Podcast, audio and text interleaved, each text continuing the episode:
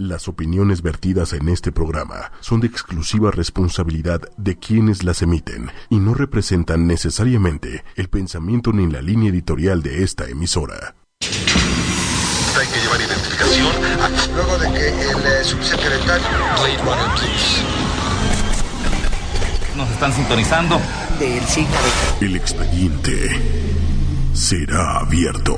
Mi nombre es Daniela Guerrero. Fuerza, ímpetu y crecimiento. Ochoymedia.com Soy Isaac Alcalá. El asombroso mundo de la mente sin límites Expediente M. Poder y entrega. y en el poder utilizar al máximo todas nuestras habilidades. Pues me considero una mujer extrovertida. Retos, Me gusta todo lo que tenga que ver con poder. realidades. Esto es Expediente M. Los agentes están listos. El expediente se abre ahora.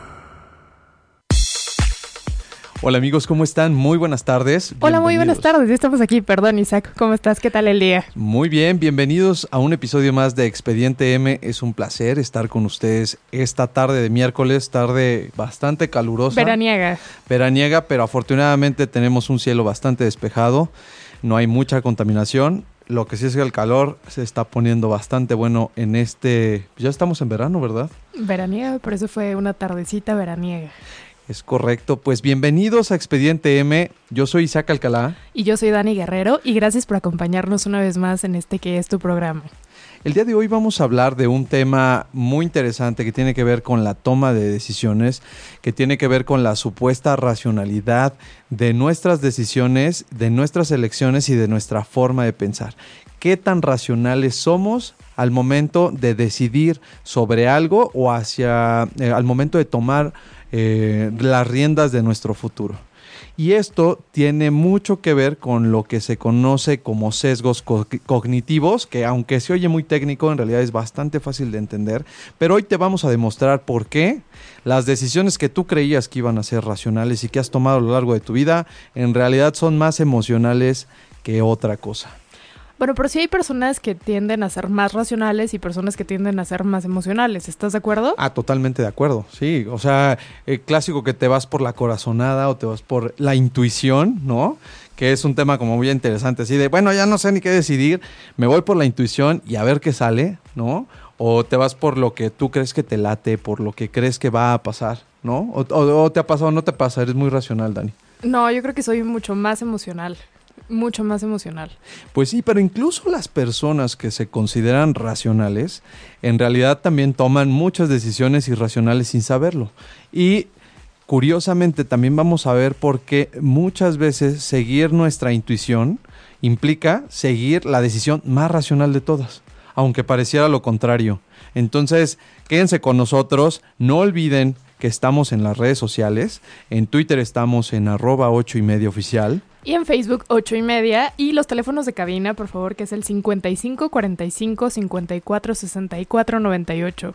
Claro, y también, como siempre, el recordatorio de que cada vez la familia ocho y media está más, eh, está más conectada con ustedes y nos pueden encontrar en iTunes, en todos los podcasts, no nada más de Expediente M, que bueno, ya saben que si quieren ver o hablar de algún tema en específico, lo pueden encontrar ahí, y en Tuning Radio, sino también todos los podcasts de la familia ocho y media, todos los programas que hemos tenido a lo largo del año ya están ahí. Así que si no tienen oportunidad de leer los blogs o de escucharnos en vivo, no olviden recomendarnos con sus amigos, con sus familiares, con las personas a las que les gusta el programa, que estamos en los podcasts que pueden escuchar en cualquier momento del día.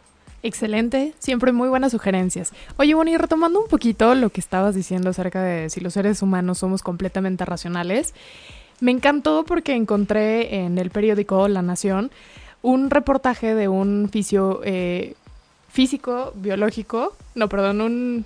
¿Qué dije? un físico, Oh, biológico, químico, mágico, musical. Perdón, un biofísico italiano que se dedicó durante 30 años al estudio de la genética y de la biología molecular en los animales y en el hombre.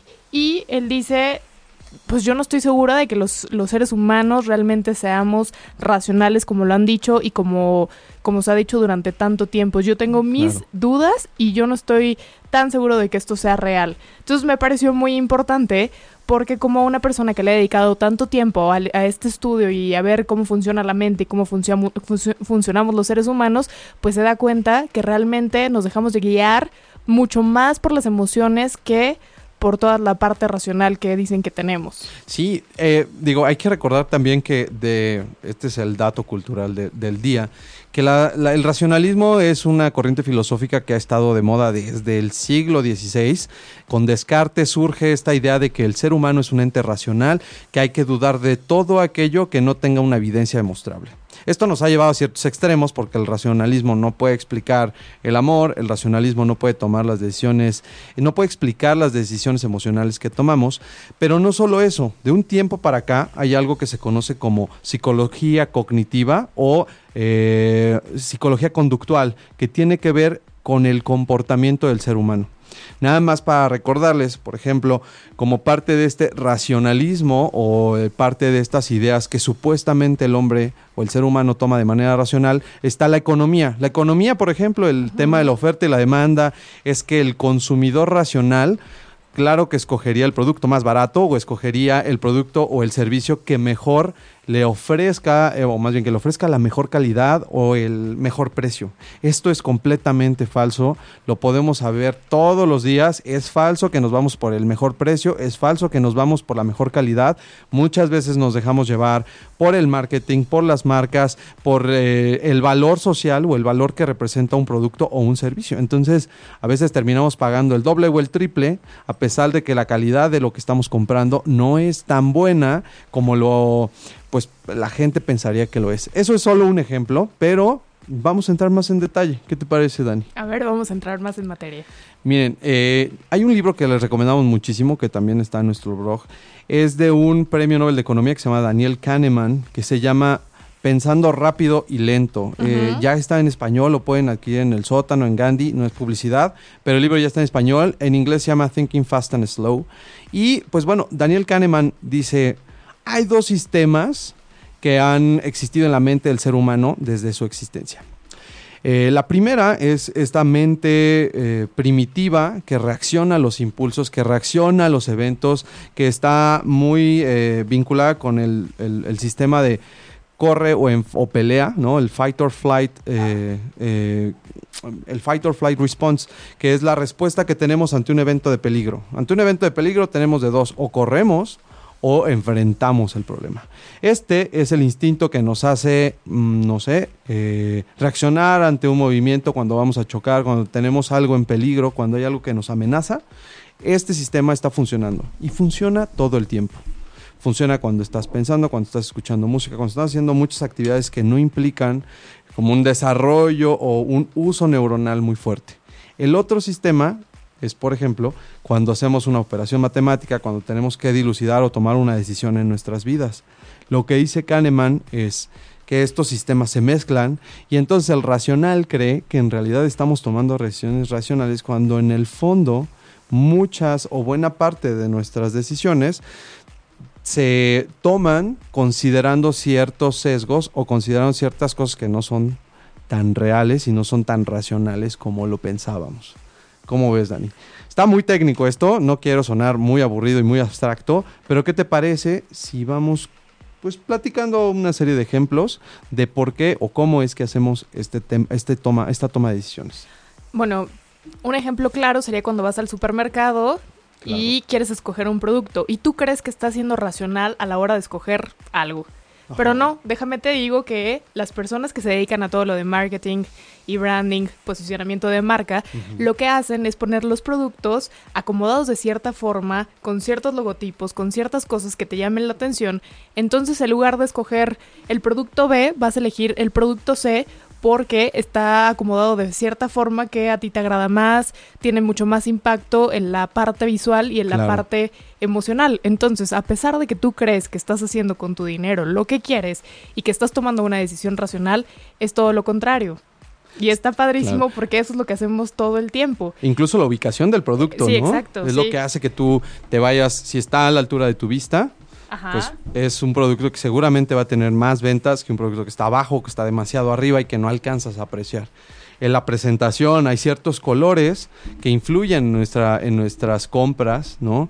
Hay colores que atraen más a los clientes, por ejemplo, dicen que el color naranja te hace o te genera eh, tener más hambre, por ejemplo. Sí, y si te das cuenta, muchos de los restaurantes o de las fonditas o de lo que sea están pintados de este color porque eso produce que tú quieras estar ahí, es un lugar agradable, pero aparte sí te abre el apetito y está científicamente comprobado. Claro, esa es otra, por ejemplo, de las razones por las cuales Starbucks empezó a ser muy exitoso en Estados Unidos y en consecuencia en México. Ofrecerte un lugar para sentarte, para leer y para poder estar ahí, no nada más comprando el café, implica que vas a estar más tiempo, que te pueden vender otra variedad de productos, porque a veces uno cree que el negocio de Starbucks, eh, de Starbucks es el café, cuando en realidad también es el panecito, el cuernito, el panqué y este tipo de cosas. Y además si tú estás ahí más de una hora o más de dos horas, eventualmente vas a consumir más sí es el cafecito y sí es el panecito, pero es como el ambiente que te generan. Al entrar, bueno, la persona que te está tomando la orden, sí o sí tiene una sonrisa. Y me han contado que para estar ahí, de verdad, sí te dicen, tienes que sonreír todo el tiempo, estés enojado, estés triste, lo que sea, tú tienes que sonreír todo el tiempo, porque la persona es lo que, lo que le estás vendiendo. Vivimos en un mundo que está en constante cambio, que está eh, todo el tiempo estresado, que tienes un mal día y lo que quieres es ir a sentir una sensación de tranquilidad y paz. Entonces, en este tipo de lugares, pues te la brindan. Claro. Entonces, bueno, dices, ah, yo quiero un cafecito y aparte te sonríen y aparte te dicen por tu nombre y te hacen sentir como si estuvieras en casa. Y eso es algo muy importante y que los eh, dueños de estos lugares saben perfectamente. Claro, eh, no por nada, no por nada de un tiempo para acá, eh, el tema de branding y de marketing se enfoca en vender experiencias ya no te están vendiendo un producto, ya no te están vendiendo un servicio, sino la experiencia completa de ir a Starbucks o de ir a cierto hotel o de comprar algún producto. Por ejemplo, la experiencia incluso de abrir o de destapar la caja perfecta blanca e inmaculada de un teléfono iPhone. Es toda una experiencia, ¿no? El unboxing que ahora puedes encontrar en YouTube de la gente que no es que ya tengo el iPhone 7, el iPhone 8, lo que sea, vamos a abrirlo. Eso también es una experiencia. La, la experiencia de estar en Starbucks y en nuestro caso la experiencia de estar aquí en Familia 8 y media. Oye, por ejemplo, ¿qué pasa con empresas como Coca-Cola? ¿Has visto? Bueno, yo hace mucho que no veo la televisión, pero los últimos comerciales que vi sí eran de acercarte con la familia, de, tener una buena... El, digo, el, producto está vinculado a una experiencia, ¿no? Está asociado a el, eh, pues ese, ese momento padre estar en familia, por ejemplo, ¿no? O Yo con el novio, o con la novia, o con los amigos, porque eso es lo que hace tener el producto. No es tener el producto como tal, sino la experiencia que esto genera a tu alrededor. y el problema, y viene ahí cuando te frustras, porque ya tienes el producto y no eres una persona feliz y estás con la familia, pero estás en el teléfono y lo que menos estás haciendo es disfrutar esa comida que te están vendiendo los medios de comunicación. Pero bueno, pero ya compraste, que era lo importante, ¿no? Pero ahí viene cuando, cuando la gente se, se frustra y no entiende qué es lo que está pasando. ¿Por qué si yo compro la experiencia, ¿por qué no la estoy teniendo? ¿Qué es lo que está pasando? Claro. Oye, ¿y qué harías, eh, qué pensarías si yo te dijera que, por ejemplo, los restaurantes uno pensaría que mientras más variedad de productos o mientras más variedad de comida, un restaurante podría ser más exitoso porque eso quiere decir que tiene una cocina pues muy amplia en donde tú tienes la oportunidad de elegir distintos, distintos tipos de comida, de distintas variedades. ¿Qué pensarías si yo te dijera que cuando un restaurante te ofrece demasiados productos, en el fondo terminas escogiendo siempre los mismos? Sí, suele pasar. O si no conoces el lugar, terminas comiendo lo que te recomienda la persona que ya conoce el lugar y que ya conoce la comida. Pero no sé, bueno, tocando ese tema, no sé si sea tan exitoso tener un restaurante y que tengas tantas posibilidades. Sí, no lo es. Ah, no, no, no, Justo es el tema, se llama, es, es, un problema de saturación. Lo mismo pasa cuando tienes demasiadas opciones o cuando, no sé, hay personas que tienen la posibilidad o la facultad de poder escoger entre muchas, muchas, muchas carreras. ¿Te pierdes como en el punto de qué es lo que quería? En la toma de decisiones te saturas porque tienes tantas opciones que no sabes a cuál irte.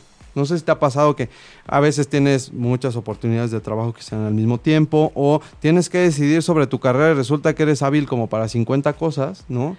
Y entonces dices, ching, pero es que si me voy para esta, eh, si tomo este camino en mi vida, voy a dejar de lado estas cosas que también me gustan. Entonces te terminas saturando así como el menú que está repleto de productos de comida, así también te pasa en la mayoría de las veces que tienes demasiadas opciones para escoger Entonces terminas yéndote por la más segura o terminas yéndote por la corazonada, terminas yéndote por aquella que es la menos peor, por ejemplo. ¿no? Bueno, sí, hace muchos años había que te gusta carreras seguras, ¿no? Ser abogado, Cinco ser doctor, carreras. ser arquitecto, o sea, como muy Mm, puntual. Claro. El día de hoy hay carrera de organizador del tiempo libre, por ejemplo. Yo creo que Que podría ser un doctorado en esa cosa, ¿no? tú podrías hacer un doctorado. No, bueno, yo sí me la aviento, pero de eso a que vaya a ser un buen, un buen estudiante es otra cosa. Pues no sé, pero sí hay infinidad de carreras, pero el punto es ese, que ahora la toma de decisiones es mucho más complicada. Claro, porque tienes muchísima más información y lo mismo sucede con toda la saturación de información que tenemos hoy en día. Entonces, Oye, pero me encantaría retomar un poquito lo que estás diciendo. dime, dime. Porque, ¿qué pasaba en el, bueno, en el pasado, no? Tus papás te decían, bueno, a nosotros no nos tocó y yo creo que a mis papás tampoco, pero un poquito más atrás, te decían con quién casarte. Y era una toma de decisión menos que hacer. Claro, que tiene, que sigue pasando en otros países y yo creo que sigue pasando también en ciertas regiones de México. Bueno, pero te decían con quién te vas a casar, ¿no? Y eso para ti era quitarte responsabilidad y por lo tanto tenías a quién echarle la culpa. Y además también, claro que tus papás no van a decidir mal por ti, ellos saben lo que hacen, Exacto. entonces pues no van a, a escoger a alguien que llegue a perjudicar mi vida. Otra cosa, decidían qué carrera ibas a estudiar si es que estudiabas una carrera. Claro. Porque ellos sabían cuál eran, eh, cuáles eran tus aptitudes y hacia qué te ibas a enfocar muchísimo mejor. A la fecha sigue siendo un, un tema importante. Porque Bueno, pero yo creo que ha cambiado, no ellos, pero sí te dan un abanico de Sí, una, or- una posibilidades. orientación, un pero no es lo mismo que te digan, vas a estudiar esto, a que te digan, bueno, mira, yo creo que podrías Pues- hacer esto y serías bueno para esto. Claro. Es diferente. Pero a lo que quiero llegar con este punto es que en el pasado pues no tomabas decisiones por ti mismo y entonces tenías a quien echarle la culpa y decir, ah, es que no estoy haciendo bien las cosas o no soy feliz por culpa de mis padres o por culpa de las personas que están en mi entorno y que no me dejaron tomar las decisiones decisiones apropiadas. Claro. El día de hoy tenemos que deci- decidir por absolutamente todo. Y estás cansado, pero aún así tienes que decidir a dónde ir a comer. O si estás con tu novio o con tu novia y te dice, bueno, ¿qué quieres de comer? Y lo que menos quieres es decidir cosas pequeñas porque ya pensaste todo el día en absolutamente todo Todas y tuviste que tomar decisiones por absolutamente todo. Entonces, tomar decisiones también es muy cansado y muchas de las estrategias se aprovechan de eso. Claro. Saber que estás fastidiado de esa situación y deciden por ti, porque es mucho más fácil. Claro, totalmente. Sí, esta sobresaturación de información, esta sobresaturación de opciones es lo que hace que termines tomando decisiones irracionales, decisiones, por ejemplo, lo que te decía en el menú, alguien te va a recomendar el platillo favorito de ese restaurante, pero ese es un conocido. Lo que tú dices es muy cierto, ya sea una marca o una estrategia comercial, pero quien va a terminar decidiendo o recomendándote la supuesta mejor opción, pues va a ser el mismo tipo que te lo está vendiendo. ¿Por qué? Porque tú ya estás saturado de opciones, ya no sabes qué hacer, ya no sabes por cuál irte. Entonces, pues te vas por aquella que, que se venda mejor. Ese es uno de los primeros ejemplos que tenemos para ustedes respecto de la toma de decisiones. Hay otro tema muy interesante que medio tocamos alguna vez en uno de nuestros programas y es lo que se conoce como sesgo de confirmación.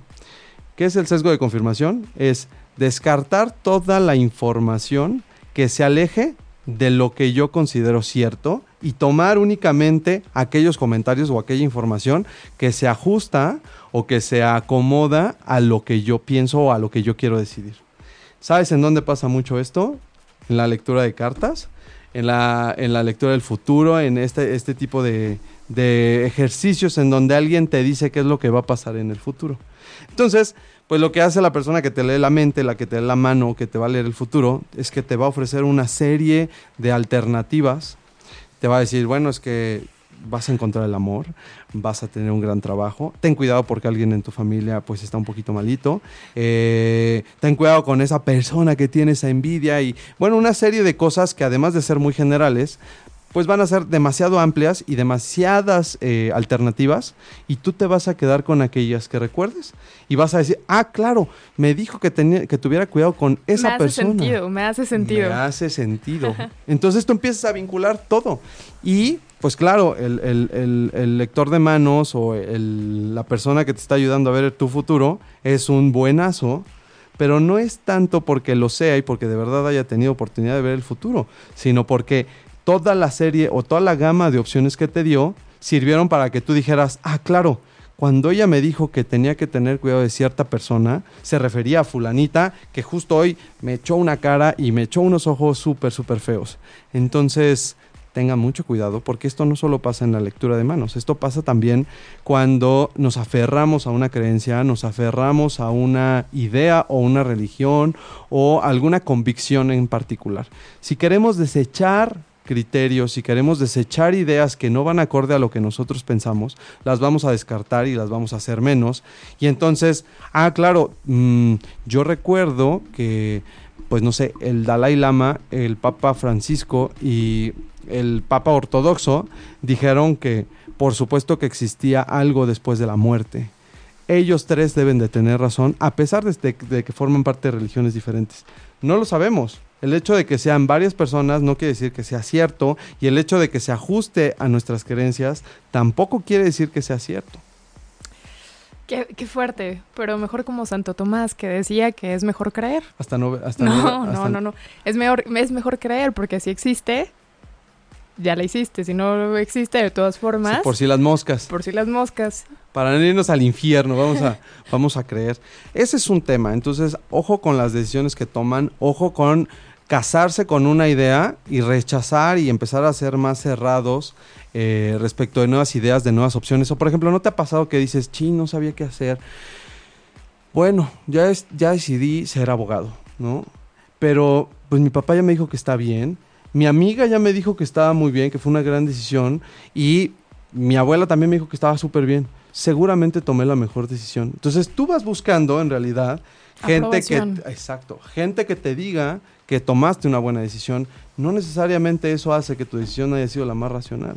O, oye, cortaste a fulanito. Muy bien, ya te dijo tu mamá, ya te dijo tu amigo, ya te dijo todo el mundo y entonces eso valida tu decisión.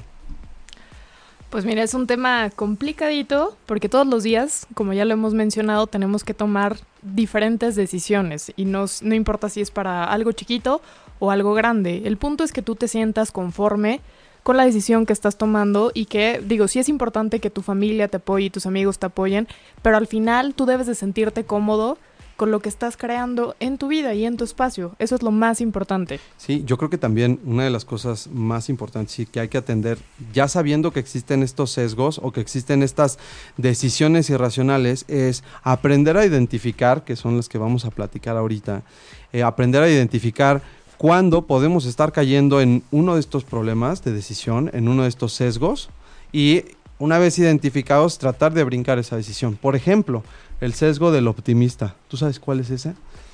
Es bien sencillo y nos pasa a todos, le pasa a los gobiernos, le pasa a las personas y es creer que cada vez que hacemos o iniciamos un nuevo proyecto, nos va a ir súper bien. Va a salir, pues no sé si nos va a ir súper bien porque, porque a lo mejor no, no estás pensando en, en un súper optimismo, pero sí dejas de considerar todas las variables negativas que te pudieran pasar en el transcurso de ese proyecto. Por ejemplo, eh, no, pues es que voy a iniciar una nueva empresa, tal, tal, seguramente el producto va a ser súper innovador, va a vender muchísimo, ¿cómo es posible que no compren este producto? ¿No?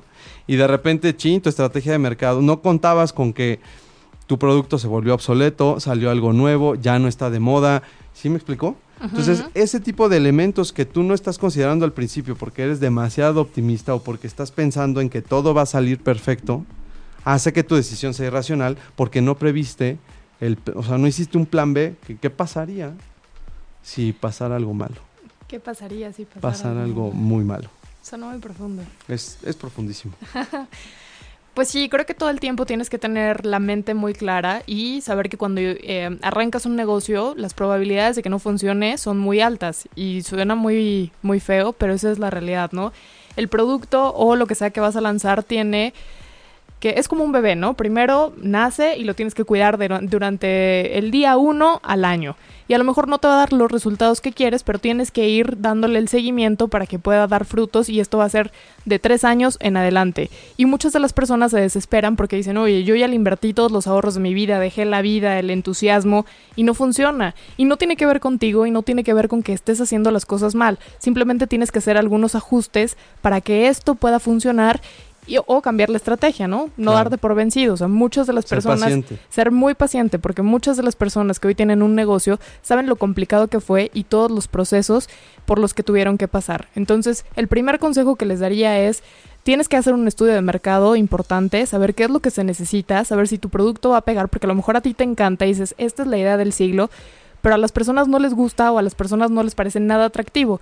Entonces, primero hacer un estudio de mercado, saber si tu producto o servicio va a funcionar y con base a ello empezar a tomar decisiones. Claro, sí, no pensar que porque a ti te gusta el producto le va a gustar a todo el público, entonces también tienes que saber distinguir en qué momento eh, tus decisiones llegan a afectar incluso tu carrera o tu negocio o tu carrera profesional, etcétera. Pero bueno, ¿qué te parece si antes de seguir con los sesgos en la toma de decisiones vamos a la primera canción? Nos arrancamos con You're the One de Caitranada, que debo decir que a mí me parece uno de los mejores álbumes del 2017. Esta canción tiene un ritmo bastante pegajoso. Y pues bueno, esto es Expediente M. Esperamos que les guste. Hey, ya estamos de regreso. Por favor, no olviden seguirnos en Twitter, arroba 8 y media oficial, y en Facebook, 8 y media. Muy bien, amigos. Sí, eh, y no olviden los podcasts también que están en, en iTunes y en Tune Radio. Bueno, pues regresando al tema de los sesgos, eh, ¿qué te parece si hablamos de otro tipo de, de sesgo racional? Que igual y tú nos podrías comentar un poquito más, que es el efecto de arrastre o el sesgo de arrastre. No sé si nos pudieras hablar un poquito más de este... Bueno, ¿tú qué sabes? Cuéntame, ¿tienes idea de eso? Es bien sencillo, es, es bien sencillo, pero además pasa todo el tiempo. Y es cuando tu decisión o la decisión individual va a ser afectada o va a depender en buena medida de qué tantas personas hayan ya tomado una decisión similar. Bueno, un ejemplo claro sería cuando está la parte de votaciones, ¿no? Que dices, yo quiero este candidato y de repente estás viendo que ese candidato va perdiendo, Claro. pero en las encuestas, o en realidad está perdiendo, pero en las encuestas te dicen que va arriba. Entonces tú dices, bueno, es que yo quería votar por el otro porque se me hacía mejor opción, pero si ya va a ganar este, bueno, pues le voy a dar, eh, vamos a darle batalla al otro y vamos a generar que, gane, ¿no? Porque ya va mucho más adelantado, entonces mi voto no va a servir absolutamente de nada. Y muchas veces esto no es cierto, pero lo que hacen es decirte, oye, mira, el candidato por el que tú quieres votar o por el que crees que va a ganar, pues no tiene las no está perdiendo la batalla, mejor vota por la otra persona que tiene todo el potencial y que te va a llevar a ganar.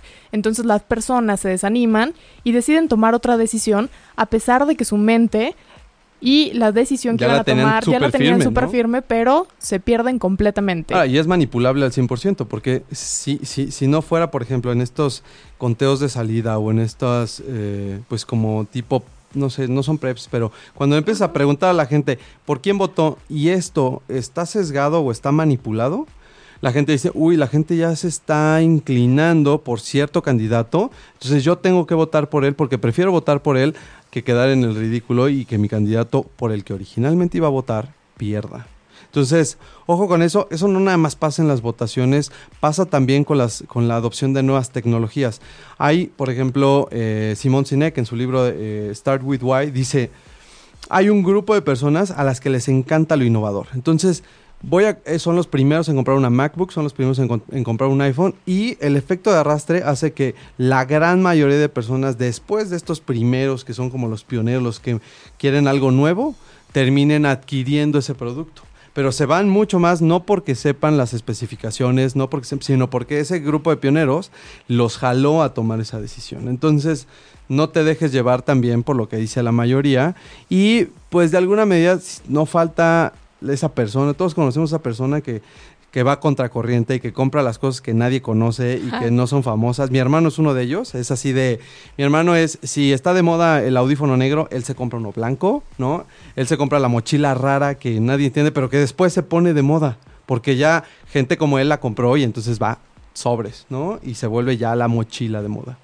Bueno, es que hay dos tipos de compras, ¿estás de acuerdo? No, ¿cuáles son esas dos tipos? Mira, la primera- Las compulsivas y las impulsivas, Sí. ¿no? Mira, la primera es una compra automática, inconsciente, instintiva, rápida e impulsada simplemente por las emociones. Entonces de repente ves esos audífonos que todo el mundo ya tiene y que tú también los quieres tener, que estás consciente que no puedes meterle ni un peso más a la tarjeta de crédito, que no tienes absolutamente eh, nada en la tarjeta de débito, pero haces esa compra porque te hace sentir bien. Claro. Y está impulsada por esas emociones de sentir plenitud y de estar en un contexto y en un em, Estatus en, en un estatus social. determinado. Y existe la siguiente compra, que es pues reflexiva y consciente.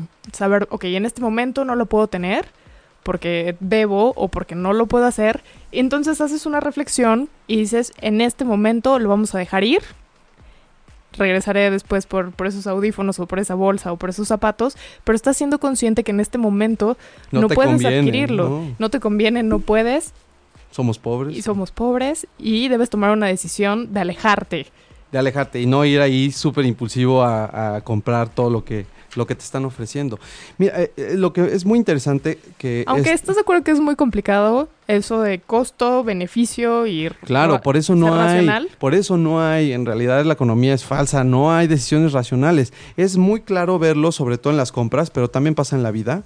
Eh, ¿Por qué? Porque el marketing es el ejemplo más claro de cómo nos pueden manipular si no estamos conscientes de estos errores o de estos, estas fallas que nuestra propia mente tiene.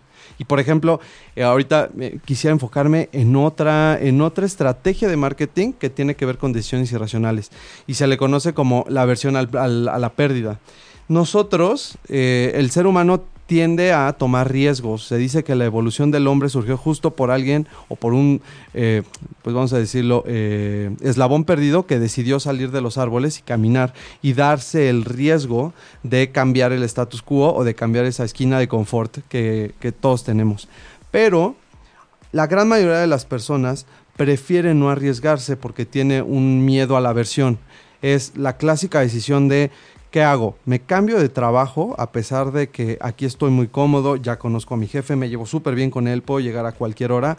¿O me voy a un nuevo trabajo que me ofrece nuevas alternativas de crecimiento, que a lo mejor me ofrece un nuevo pues no sé, un nuevo salario, una nueva forma de conectar con la gente, una nueva forma de crecer, pero pues no sé qué va a pasar. Entonces, muchas personas optan por quedarse con lo que ya tienen.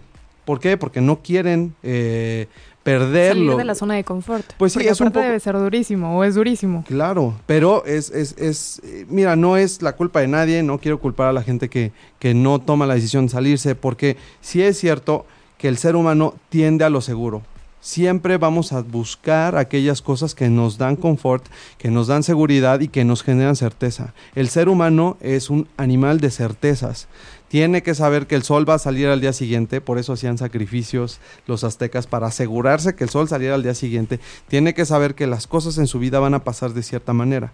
Tomar riesgos es justo lo contrario, es como lo, antinatural del ser humano, pero es justo lo que nos puede llegar a hacer a tomar decisiones equivocadas y mantenernos en ciertas cuestiones.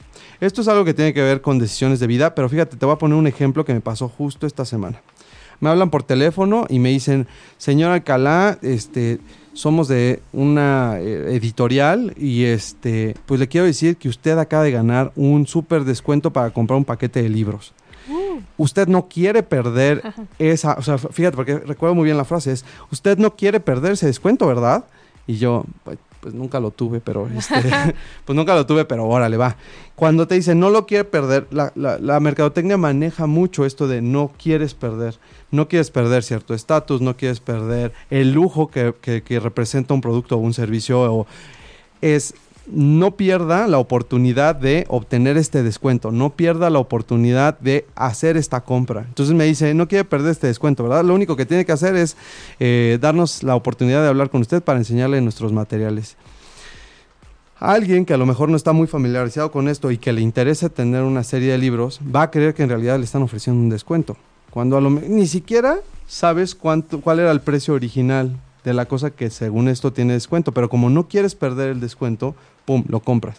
Hay otro libro que se llama Influence de Robert Cialdini que dice que esto es un truco de mercadotecnia también muy muy bueno.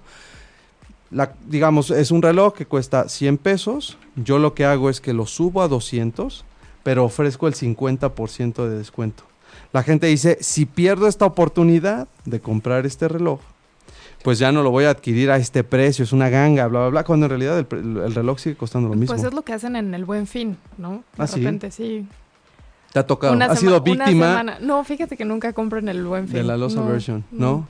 ¿No? ¿Tú sí? No, no, yo, yo tampoco. No, en realidad yo no nunca compro dinero. nada porque soy pobre, pero, pero este, pero a ver, cuéntame qué es lo que pasa en el Buen Fin. Te suben el precio y luego te, suben dicen el- que es sí, descuento. te suben el precio. Bueno, primero eh, la, vas a la tienda departamental, la pantalla, un ejemplo, está en 5 mil pesos, va a empezar el buen fin y la suben.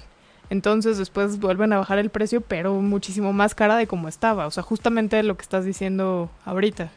Sí, pero claro, y, y lo que más te mueve es, el Buen Fin es algo que dura tres días, cuatro días, y entonces tú obtienes un descuento que se te va a ir. ¿Sí me explico? Vas a tener esa pérdida. Así como decíamos, no, bueno, es que no voy a perder toda la seguridad y el confort que me ofrece un trabajo, no voy a perder esta oportunidad de conseguir una tele con un descuentazazazo, cuando en realidad, pues, la- el descuento Oye, está los solo en tu planes de, de teléfono también, que te dan un plan A con 300 llamadas, 200 mensajes y un giga. Ajá. Plan B, 300 llamadas, 200 mensajes y 5 gigas. Ajá. Y en el plan C no te dan absolutamente nada, pero está en el mismo precio que el A y el B. Entonces, ¿qué dices? No, es una super oportunidad. O me voy con el plan A o me voy con el plan B. Pero en realidad no te están haciendo ningún favor ni te están haciendo Claro. ningún descuento. Simplemente te están poniendo como un escenario fatídico. Entonces tú dices, por supuesto que tengo que tomar alguna de las opciones porque son buenísimas y no me las puedo perder. Claro, entonces ojo con esto, no nada más es el tema de la vida, no nada más el tema de la economía, hay que tener mucho cuidado con estas decisiones supuestamente racionales y recuerden, si no lo necesitan, no lo compren, no es necesario, porque si no, nos llenamos de cosas que son, no son necesarias y que lo único que hacen es pues gastar tiempo, ¿no? Gastar vida y gastar espacio. Entonces, ojo con las compras. Otro sesgo que, que también es bien interesante porque luego eso pasa con la gente que cree en este que, que cree como en, en- en la magia y en que todo tiene un sentido es el, el clásico por algo pasan las cosas. Pues sí, ¿no? ¿O no? Pues sí, por algo pasan las cosas, sí lo creo, pero el sesgo retrospectivo es, claro, empiezas a unir vínculos de las cosas que pasaron en el pasado. O sea, claro que a la distancia es mucho más fácil tratar de vincular. Si yo no hubiera conocido a Daniela esa tarde, muy probablemente no hubiera sido locutora conmigo en, en ocho y media, y entonces yo no hubiera conocido a Manuel, y entonces por algo pasan las cosas. Sí, sí es cierto, pero ojo, no todo tiene una razón que explique por qué estamos en donde estamos en este momento y por qué conocimos a las personas que conocimos en cierto punto determinado. Las cosas a veces pasan de manera aleatoria, uno no sabe, no se lo espera y es muy, vamos, es incorrecto pensar a la distancia que todo tiene una razón de ser. Es súper común que caigamos en esa, en esa falacia o en este sesgo. O lo que habíamos dicho en algún programa, pues el evento es neutro, ¿no? Y tú le das como ese significado y tú decides Claro. cómo lo quieres ver y decir, ay, sí, fue perfecto por esto o no fue perfecto por esto, pero en realidad el evento es neutro. Claro, y muchas veces nos sirve para seguir adelante, porque ahorita, ahorita que lo, que lo veo en retrospectiva, pues sí podemos decir, ¿y te acuerdas de esa vez que sufrías en el trabajo porque te estabas desvelando y matando y tu jefe te estaba gritando, tal, tal? Mira cómo a la larga te estás riendo de ese... No, todo el mundo te dice, te vas a andar riendo de este problema y tal cuestión. Sí, todo depende cómo... eh, eh, todo depende cómo absorbas el evento, de qué, qué aprendizaje le quieras dar, si es bueno, si es malo, pero como bien dices, el evento es neutro, tú le das el significado, ¿no? Entonces, bueno, ese es ojo con ese también, eh, también es bien común con la gente que, que le gusta el tema de la lectura de cartas, de este tipo de temas, porque claro, es mucho más fácil conectar las cosas hacia el pasado. ¿Sabes qué? Y justo me está pasando algo así porque yo sé que en este momento no puedo tener más gastos de los que ya tengo, pero una amiga me está invitando a Disney. Entonces me dice, oye, mira, es esto, está padrísimo, el lugar va a estar increíble. Tú y yo, no conoces. Mickey Mouse, piénsalo. Mi, mi, Mickey. wow, suena atractivo. No, y sabes es- qué, te, te prometo, o sea, que si tomas una decisión irracional, dices, bueno, voy porque me lo merezco. Bueno, esa va a ser una justificación, me lo merezco Claro. va a ser una justificación. O puedes tomar una decisión racional y decir en este momento no puedo gastar. Aguanta, aguanta. El itinerario está increíble, Ajá. el itinerario está increíble, pero tengo que poner un alto porque si no te sigues. Pues sí, ese es el tema. Y además, con tarjetas de crédito con un límite infinito, pues claro, terminas pagando. Justo las Porque es tarjetas la de extensión crédito- del sueldo, ¿no? Claro. Bueno, así lo vemos. Sí, en el fondo es deuda. El tema es que no lo vemos como tal. Las tarjetas de crédito son deuda, pero creemos que es, ay, pues es como si nos dieran una quincena más o es como si nos dieran un mes más. O si tienes un gran crédito, todo el año ya está ahí en tu crédito esperando a que te lo gastes. ¿Has oído hablar del efecto contraste, Dani? Del efecto contraste. Es súper bueno cuando quieres comprar o quieres ir a entrevistas de trabajo. El efecto contraste, fíjate lo que hacía un amigo. Él quería entrar a un trabajo, mandaba su CV y le decía a otros amigos que no tenían nada que ver que mandaron un CV bien chafa. Y entonces les decía, échame la mano, vamos los tres el mismo día a la entrevista, que no sé, no sé si se daba, iban los tres a la entrevista, primero pasaban los dos que eran maletísimas y luego entraba él y puta, era mil veces superior. Entonces él se quedaba con el puesto. Está, está buenísimo porque es una gran estrategia. El efecto contraste es ese. Si tú estás cerca comparando dos opciones, la primera es muy, muy mala. Es un poco lo que decías con el plan de, de Telcel. La primera es muy mala, la segunda es muy mala y tú destacas, de inmediato la gente va a optar por ti. Eso funciona en una entrevista de trabajo. Así que dile a tus amigos que se lancen contigo a mandar currículum si lo que estás buscando es trabajo. Es, O es- sea, eh, claro, a lo mejor de manera, verdad, ¿eh? claro, porque de manera aislada, a lo mejor no hubieras brillado tanto que si vas con tu amigo que además va a actuar como si fuera bastante maleta y vas con el otro amigo que también es bastante malo. Pero sabes qué, lo mismo pasa cuando te tocan exámenes o te toca, a mí me tocó, me ha tocado ser examinado en exámenes orales y ser examinador en exámenes orales. Y entonces cuando tienes a tres personas enfrente y les haces preguntas y uno es realmente bueno y el otro es sumamente malo, pues al pobre cuate a lo mejor no le había ido tan mal, pero como al otro le fue muy bien, te quedas Es que con puso la el impresión. estándar muy alto, ¿no? Exactamente, es justo eso y se le conoce como efecto de arrastre también, pero es, es el contraste. Este güey era muy, muy bueno, esta persona fue muy mala, este tiene 5 y ella tiene 10.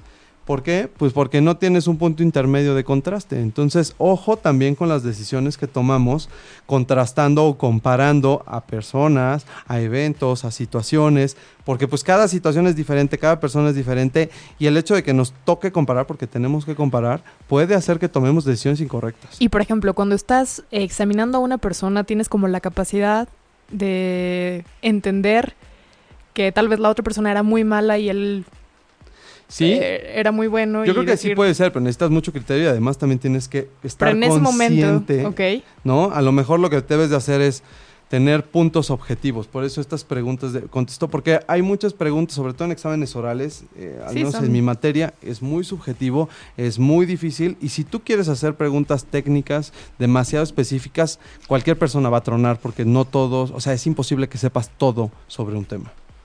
¿no? Entonces hay que tener elementos objetivos que te ayuden a, este, pues a tomar decisiones, ¿no? Entonces, ojo con este tipo de sesgos. ¿Te parece si vamos a la segunda y última canción de- del programa antes de, de concluir? Me parece muy bien.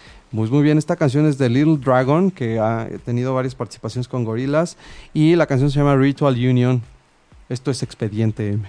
Ey, ey, ey, ya estamos de regreso. Muy buena canción, me gustó muchísimo. Sí, pues bueno, es eh, otra de las variedades de, de la música de Expediente M que mucha gente me ha dicho que está bastante rara, pero pues siempre ofreciendo eh, ¿no? Algo nuevo. Algo nuevo, algo innovador. Algo padre. para que no se aburran y para que no piensen que todo es este reggaetón en Vale. ocho y media. ¿Eh? Sí. Pues muy bien, ya estamos a punto de terminar. ¿Qué te parece si nos hablas de, de alguna, alguna de las últimas estrategias de marketing que nos pueden manipular? Bueno, ¿qué tal cuando compras porque estás aburrido? ¿Te ha pasado? ¿Que Comprar- quieres ponerle un poquito de emoción a tu día? Oye, de verdad, existe. Yo me iría al que casino, o yo qué No, sé, sí, que asaltaría un banco, yo qué sé. Entonces hay, hay compras por aburrimiento. Sí. ¿Y De hecho, fue? el 11% de la población lo hace. Tienes un día complicado en el trabajo o te peleaste o no quieres saber de la vida. Entonces vas y compras lo que quieres. Y muchas veces la gente ya lo hace por línea, que es lo más No, chistoso de la vida. también ¿no? Eso explicaría por qué hay tantos, por ejemplo, bueno, no sé si tengan que ver, tú me dirás, pero ¿cuántos programas de, de teleshopping hay en la noche o en la mañana, no? Que es como en la noche que estás cansado, ya tomaste todas las decisiones del día y dices, bueno, me vendría bien el Easy. Crunch o el no sé qué, el aparato ese con el que voy a hacer ejercicio o el, el pelapapas mágico, yo qué sé, ¿no? Pero a lo mejor es eso, es un poco el aburrimiento, porque ¿qué demonios? O bueno, yo sigo sin entender, nunca entendí el concepto de venderte cosas por la tele, ¿no?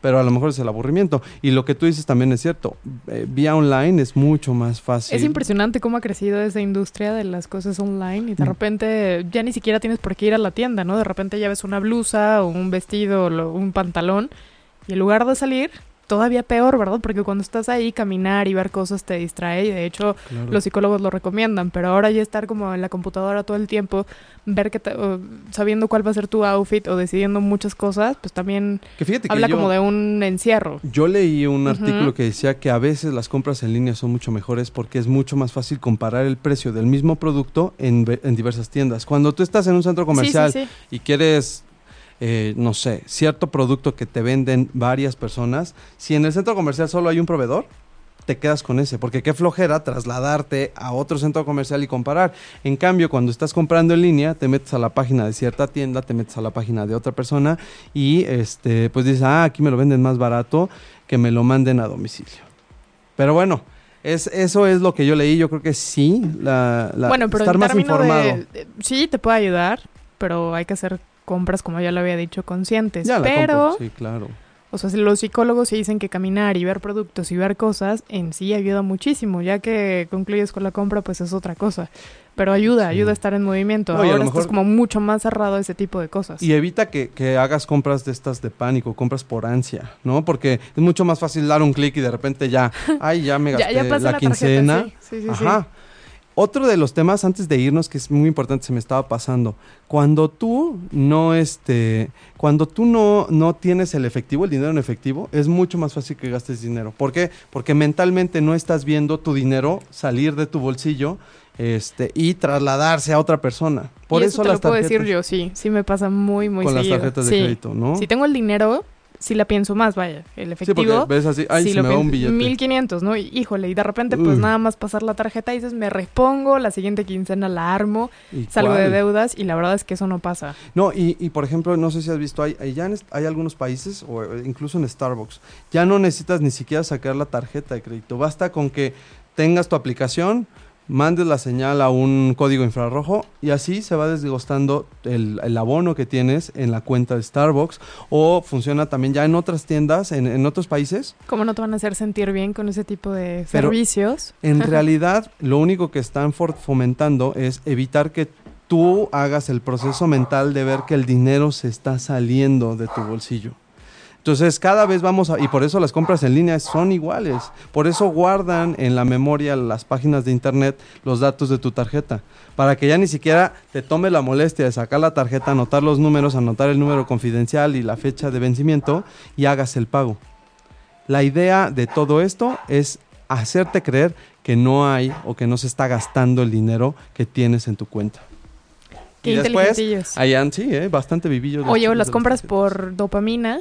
¿Cuáles son las compras por dopamina? Bueno, vas a la tienda y de repente te sientes extasiado porque estás viendo gran cantidad de cosas y pues todo lo pones en el súper o en el carrito o en la tiendita, en el carrito online y vámonos. Sobres. Pues así es. Te sigues Ojo, emocionando. Hay que tener mucho cuidado con nuestras compras, hay que tener mucho cuidado con las decisiones irracionales. Insisto, no es un tema meramente económico, es también un tema de decisiones de vida. Todo el tema de decision making está muy bien desarrollado en este libro de Pensando rápido y lento. Hay otro autor que se llama Dan Ariely que les recomendamos muchísimo.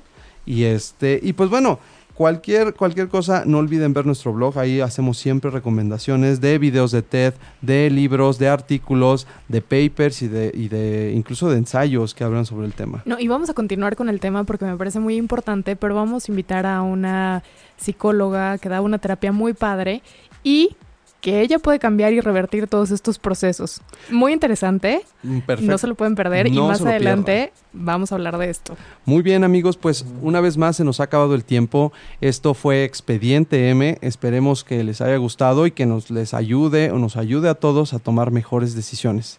Yo soy Isaac Alcalá Y yo soy Dani Guerrero. y esto es Expediente M. Nos vemos el próximo miércoles. Bye. Si te perdiste de algo o quieres volver a escuchar todo el programa, está disponible con su blog en ochoymedia.com. Y encuentra todos nuestros podcasts de todos nuestros programas en iTunes y Tuning Radio. Todos los programas de ochoymedia.com en la palma de tu mano.